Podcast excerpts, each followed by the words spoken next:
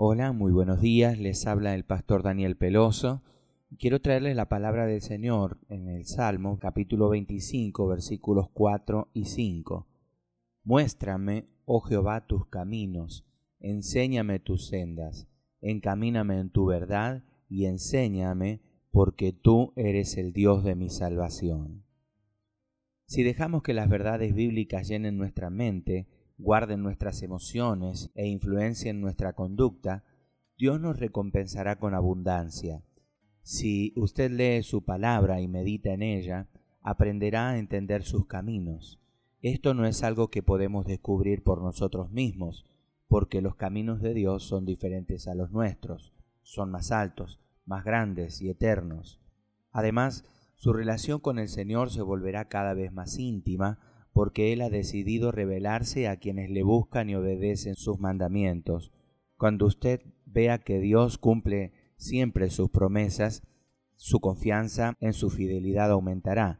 No importa cuál sea la situación, sabrá que puede confiar en Él.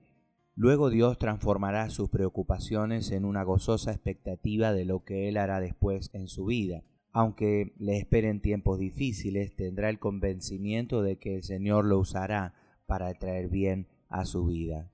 Una vida basada en la verdad es poderosa.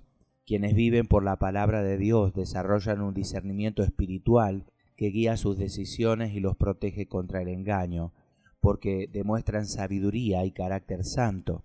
El Señor hace posible que impacten a otros en gran medida, y porque Dios sabe que puede confiar en ellos, también le da mayores responsabilidades y oportunidades de servicio en su reino. Con todo esto a nuestra disposición, ¿no será sabio invertir más tiempo en la palabra de Dios?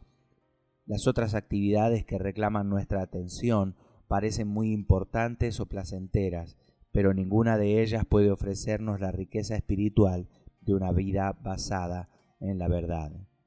Señor, Renueva siempre mi disposición y disciplina para vivir por tu palabra y ayúdame a encontrar nuevamente el camino cuando pueda en algún momento caer en distracciones que me alejen de ti. En el nombre de Jesús. Amén, amén y amén.